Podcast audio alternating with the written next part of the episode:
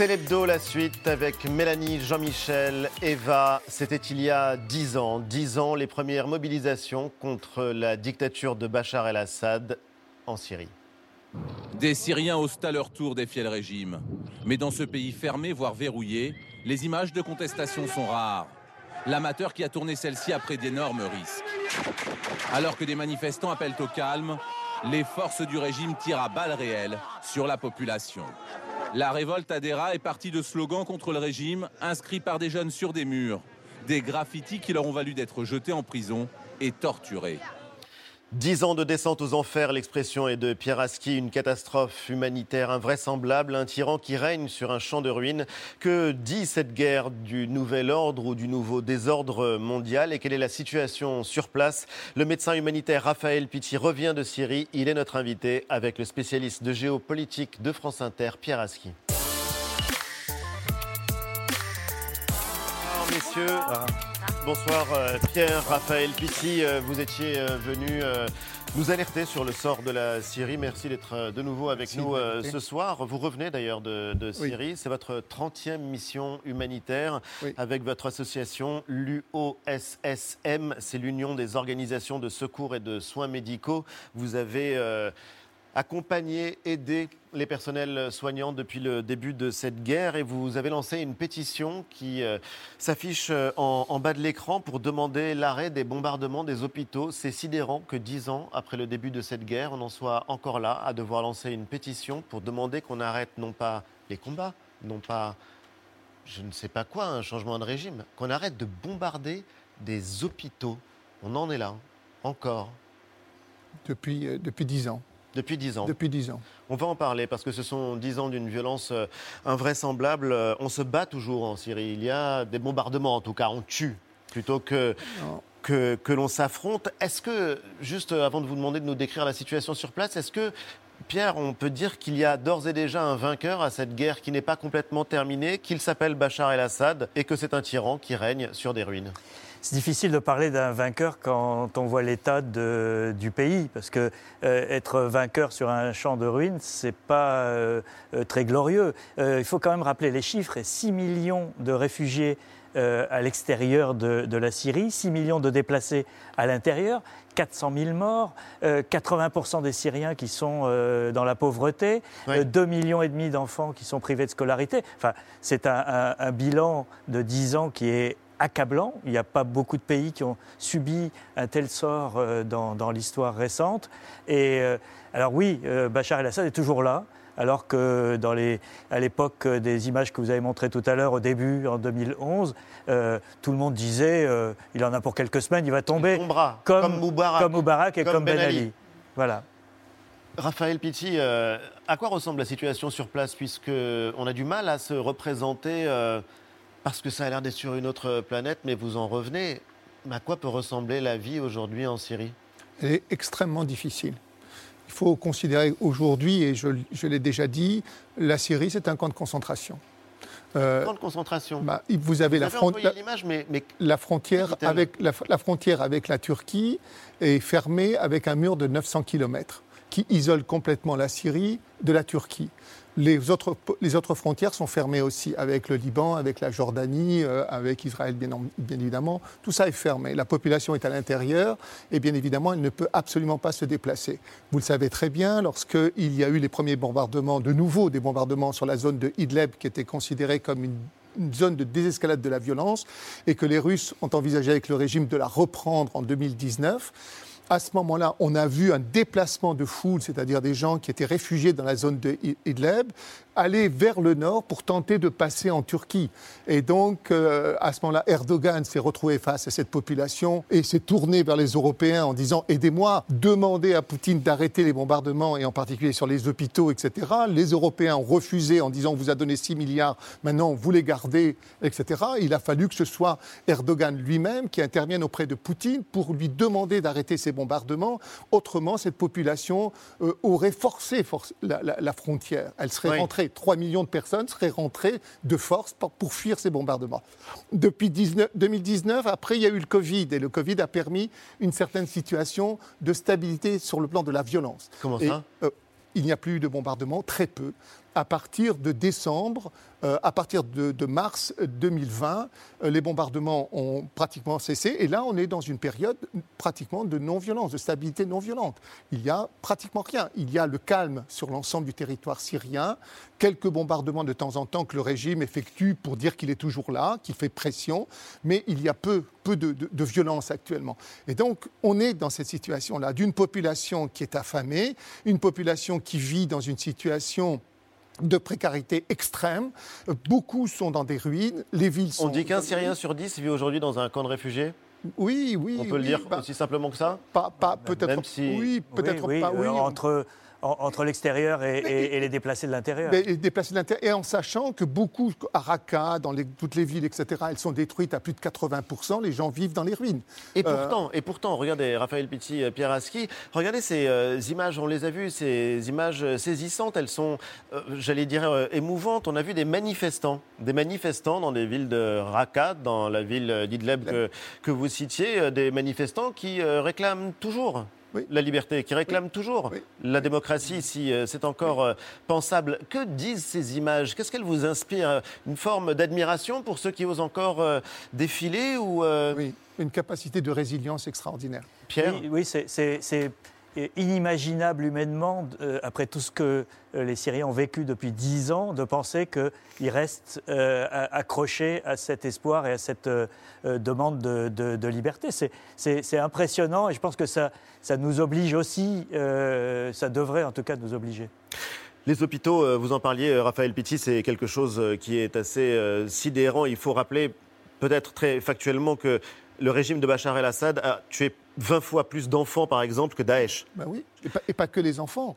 D'une certaine manière, l'ensemble de sa population, 99, 90% de ceux qui sont morts le sont liés au régime, et certainement pas à Daesh. Et en l'occurrence, vous avez, vous, été témoin de bombardements euh, d'hôpitaux euh, qui sont systématiquement pris pour cible par le régime depuis 10 ans. Oui, exactement, avec l'impensable qui s'est poursuivi pendant 10 ans, même si aujourd'hui, vous le disiez, euh, les bombardements sont, sont, plus rares. On a eu près de 600 établissements hospitaliers qui ont été bombardés depuis le début du, du conflit plus de 920 euh, soignants qui ont été euh, tués sous les bombes en, travaillant euh, tout simplement avec des scènes insoutenables qu'une partie du monde a découvert notamment il y a deux ans avec un, documentaire bouleversant qui s'appelle Pour Sama. incroyable, incroyable documentaire, réalisé par une jeune syrienne, une jeune maman syrienne, Ouad El Kateb, qui a filmé au jour le jour, caméra au point, son quotidien, ou plutôt le quotidien de sa petite fille, Sama, euh, pendant plus de 4 ans. Vous allez euh, voir ces, images. Euh, on la retrouve juste après un, bombardement. elle rejoint Sama, donc sa petite fille et son mari, qui se sont réfugiés au sous-sol de l'hôpital d'Alep, où ils travaillent, et qui ont été prises au piège sous un déluge de bombes.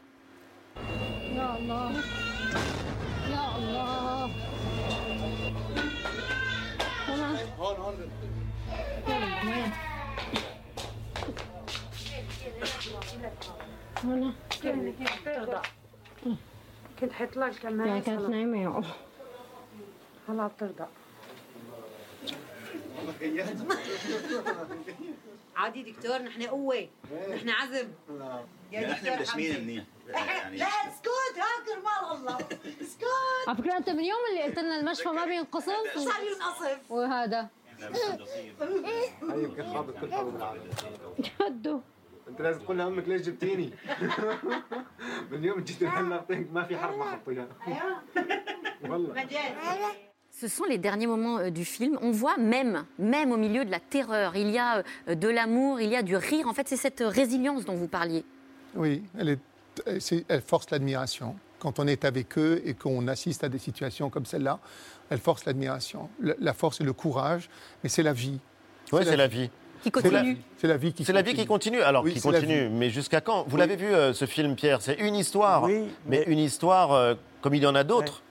Mais, mais, je pense que euh, l'humanité qu'il y a dans la guerre est, bouleversante. la Syrie, c'est la, guerre que nous avons sous les yeux aujourd'hui, mais je pense que dans les conflits précédents, on, a vu ça, c'est-à-dire que la, guerre ne tue pas l'humanité, elle la transforme, elle la, elle la remodèle, mais elle est, elle est toujours là. Elle la renforce. Et vous l'avez vécu, vous? Oui, oui, oui, je l'ai vécu. Elle la renforce, au contraire. J'ai été souvent dans des situations de conflit, hein, ex-Yougoslavie, le Liban, et donc on voit très bien que ça rapproche les individus. Ils se soutiennent entre eux, et ça devient nécessaire. L'homme est par essence un individu sociable. Et il est par essence, il est collaboratif. Il a besoin, c'est sa nature même. Mais là, ce qu'on voit enfin, c'est l'homme qui est un loup pour l'homme ce que l'on voit, ce n'est pas l'homme qui est un loup pour l'homme, c'est certains hommes, ceux qui dirigent le plus souvent, qui deviennent des loups pour les autres hommes. C'est le fait que les populations n'ont qu'une seule aspiration, c'est à la paix, toutes les populations n'aspirent qu'à la paix, mais que vous avez en permanence des individus qui s'érigent comme des potentats et qui ont du pouvoir et qui usent de leur pouvoir pour aller justement euh, faire souffrir l'ensemble des populations. Par nature, l'homme est collaboratif. Pierre Souvenez-vous, la décennie précédente, le siège de Sarajevo. Euh, et les, choses qu'on voyait pendant le siège de Sarajevo, les snipers, les bombardements des collines sur et justement, vous y étiez euh, oui, pendant le conflit en ex et, et, à chaque fois, il faut bien le dire, euh, l'impuissance des nations. C'est-à-dire que, le, trait, le, trait, commun voilà, entre ces crises, c'est l'impuissance générale. Pour moi, c'est l'impuissance ou c'est le choix de ne pas intervenir ou de ne pas utiliser sa puissance? Oui, alors, on peut, on peut discuter du diagnostic, mais c'est un tournant la Syrie, euh, euh, parce que euh, on passe de l'ère de l'hyperpuissance américaine, comme disait Hubert Védrine, à une ère dans laquelle l'Amérique n'utilise plus sa puissance, et c'est ce qui s'est passé, on l'a vécu en 2013 au moment de euh, l'épisode des armes chimiques employées par Quand Barack Obama avait dit que c'était la ligne rouge. Au dernier moment, débranche une opération militaire qui était euh, euh, censée se dérouler et traumatisé par les interventions en Irak et en Libye qui ont abouti à des catastrophes. Sauf que on a la catastrophe des interventions mal gérées et on a la catastrophe de la non-intervention. Et c'est là que, euh, euh, Poutine euh, se passe dans la brèche et, c'est le début euh, du retour de, la Russie et de Vladimir Poutine sur la scène internationale. Trois ans après, vous avez euh, l'Ukraine, euh, en 2013-2014, la, Crimée, et on a, dit, en on a changé l'ordre international par cette non-intervention en Syrie, et, et avec une contradiction majeure, je trouve, qui était de dire parce qu'on aurait pu dire, OK, c'est pas notre conflit, c'est pas notre affaire, mais on a soutenu euh, les, les, euh, les, rebelles, au début. Euh, et même jusqu'à aujourd'hui, on continue à dire qu'on est pour une solution démocratique, pour, on ne veut pas avoir de rapport avec Bachar el-Assad, etc. Et, mais on n'a pas fait ce qu'il fallait pour être en accord avec les mots qu'on a employés à aucun moment de, de, de ces dix années euh, fatale pour la Syrie. Dix ans, c'est long, c'est extrêmement long. Quand on pense à la Syrie, on ne peut pas ne pas penser à une dynastie, et pour le coup, euh, qui euh, répand la violence, qui utilise la torture, une dynastie de dictateurs maintenant depuis bien longtemps, Eva. Oui, Assad, Assad, la dynastie de l'horreur, la terreur de père en fils, c'est le titre d'un documentaire de la BBC qui résume que trop bien le pédigré de cette famille. Bachar al-Assad, c'est le produit d'une histoire hein, qui a commencé donc, il y a, dans les années 70 avec la prise du pouvoir par son père euh, à Fès au lendemain d'un coup d'État. 29 ans de règne jusqu'à sa mort, c'était en 2000. Régime autoritaire hein, qui fut déjà marqué, euh, je parle sous votre autorité, euh, Pierre, par un massacre qui hante encore tout un peuple aujourd'hui, celui de Hama. C'était en février 82. Ville anéantie après quatre semaines de siège, des dizaines de milliers de, civils tués par les troupes d'Afez el-Assad. Bachar, donc le fils, médecin ophtalmologue de formation, il se retrouve à la tête du pays, donc en 2000, et 11 ans plus tard, la Syrie va basculer dans l'horreur deux jeunes révolutionnaires, on l'avait vu euh, dans les images en, ce début d'émission, qui inscrivent sur euh, le mur de, la ville Ton tour est arrivé, docteur. Euh, en réponse, des dizaines, puis des centaines de civils qui manifestent. Beaucoup sont torturés, beaucoup sont tués. Bachar al-Assad, lui, écoutez bien, use de métaphores médicales pour faire passer son message, et le message, il est très clair.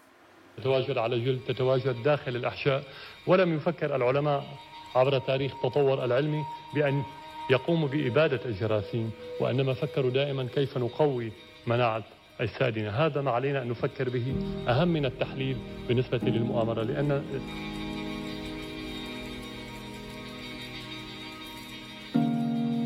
Over and over throughout the crisis, he tends to use medical terminology. So he mentioned that you have tens of thousands of germs in your body, and eradicating these germs that will improve your body immunity. So the meaning, of course, that you can kill tens of thousands of Syrians because they are germs, and that will um, empower Syria or increase the power of Syria or strengthen Syria. Alors, ces images sont extraites euh, d'un documentaire qui a été diffusé sur LCP euh, cette semaine. Et le médecin qu'on vient de voir, qui témoigne, a été sur les bancs de la fac de médecine euh, avec Bachar el-Assad. Pierre Aski, on aurait pu penser que le fils serait peut-être plus ouvert au dialogue, plus tolérant, plus moderniste. Et en fait, il est pire que le père Alors, c'est plus compliqué. Moi, j'étais présent aux funérailles de Hafez el-Assad, le père, en, avril 2000.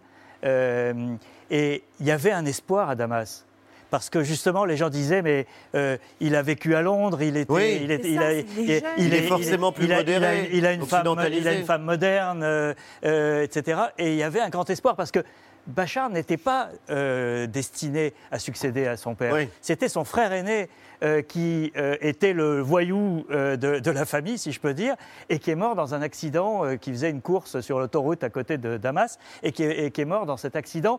Et Bachar a fait revenir son fils de Londres, qui n'avait aucune ambition d'être un dictateur. sauf qu'après, vous avez un clan, vous avez, vous avez la minorité alaouite qui s'accroche au pouvoir et qui sait que si elle perd le pouvoir, elle, elle sera massacrée. Vous avez cette psychose, cette armée qui contrôle tout. Et Bachar s'est retrouvé prisonnier de, ce clan. Et ce qui est terrible aussi, c'est que on ne peut pas imaginer aujourd'hui qu'il y ait la moindre solution politique quels que soient les scénarios envisageables, dans le contexte international actuel.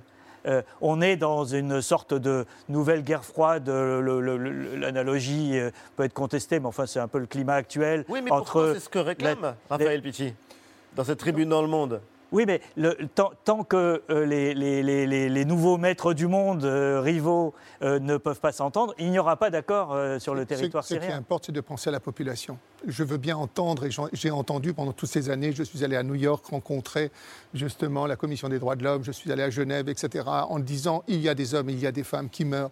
On m'a toujours répondu que sur le plan géopolitique, sur le plan géostratégique, il est important que la guerre reste un abcès circonscrit à la Syrie, qu'il ne fallait pas qu'elle s'étende vers les pays voisinants, etc.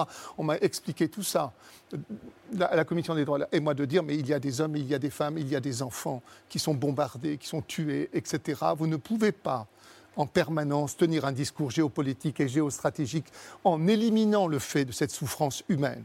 Et, vous voyez, on est dans, sur le plateau. Et on revient encore à la géopolitique, à Assad, à son histoire, etc. Revenons au peuple syrien, s'il vous plaît. Revenons à ce qui se passe depuis dix ans un peuple qui est martyrisé, détruit sur le plan sociétal. Il y a 10 millions, 12 millions, les familles sont détruites, etc. Il y a une destruction du système sanitaire. Quand on dit 400 000 morts, c'est faux. C'est faux. Il n'y a, pas de, il n'y a plus de médecine préventive, il n'y a plus de médecine de, suivi des pathologies chroniques. Quel est le taux de mortalité? Il est de 1,5 million, et demi, 2 millions peut-être de gens qui sont morts du fait de l'absence de soins dans ce pays. Il n'y a une économie qui s'est complètement effondrée, il n'y a plus de travail à l'intérieur de la Syrie, un taux d'inflation qui est énorme. Un dollar pour 4000 livres syriennes, c'était un dollar pour 50 en 2012 quand je suis rentré. Comment voulez-vous faire? Les commerçants à l'intérieur n'ont pas de dollars pour aller acheter à l'extérieur. Tout s'achète à l'extérieur, mais ces commerçants n'ont plus de dollars pour acheter à l'extérieur. Le Liban. En plus, le Liban, voilà ce que j'allais dire. Le, Liban, est en train de. Le Liban voisin. Et, les commerçants qui avaient leur argent au Liban et à partir duquel ils pouvaient payer, etc., eh bien, ils ne peuvent plus retirer leur argent des banques libanaises qui ne leur donnent plus de dollars. Et donc, cette situation aggrave la, situation économique à l'intérieur et donc la précarité des populations. Il va y avoir de la famine. Il est, nous, ce que nous disons maintenant, justement, puisque nous sommes dans une sorte de stabilité de la violence, mettons une trêve et nous demandons une résolution au niveau des Nations Unies. Une trêve sur l'ensemble du territoire syrien. Durant cette trêve, qu'on ouvre les quatre corridors humanitaires que les Russes ont fermés, ils en ont fermé trois sur les quatre qu'on ouvre de nouveau ces corridors humanitaires, que l'aide internationale revienne par ces corridors pour aider cette population, qu'on débloque des fonds d'urgence qui vont nous permettre de réhabiliter les hôpitaux, les écoles, l'habitat, l'eau, l'électricité dont ils ont besoin profitant de cette période, dix ans de guerre, est-ce qu'on va encore attendre de laisser cette population se détruire comme ça dans la situation où elle est? C'est ce cri que nous voulons lancer. C'est ce cri que je voudrais que cette, cette, demande de résolution soit reprise par la France, par la Belgique, par d'autres, par l'Allemagne, et qu'elle soit présentée au Conseil de sécurité maintenant pour que soit votée cette résolution et qu'on tienne compte de la population. Et je me fous de ce qui se passe sur le plan géopolitique. Et ça, on peut le comprendre, même si c'est vrai que c'est le monde dans lequel nous vivons. Il y a quelques années encore, on parlait de devoir euh, d'ingérence humanitaire, on parlait de non-assistance à, peuple en danger. Ce sont des notions qu'on a l'impression euh, bon, qu'elles ont été relaguées euh, au musée des, concepts d'un Il y a, un tel fossé entre ce que vient de dire le docteur Pitti et le cynisme qu'il y a dans les hautes sphères de la géopolitique aujourd'hui. Merci, messieurs. Merci vraiment. Merci Raphaël Pitti. Euh, on trouve le lien euh, de votre pétition en bas de notre écran. Merci pour euh, votre passage dans Célébdo, Pierre Aski. Géopolitique, c'est tous les matins à 8h15 sur France Inter. Merci aussi pour votre expertise. Célébdo se termine. Merci les amis.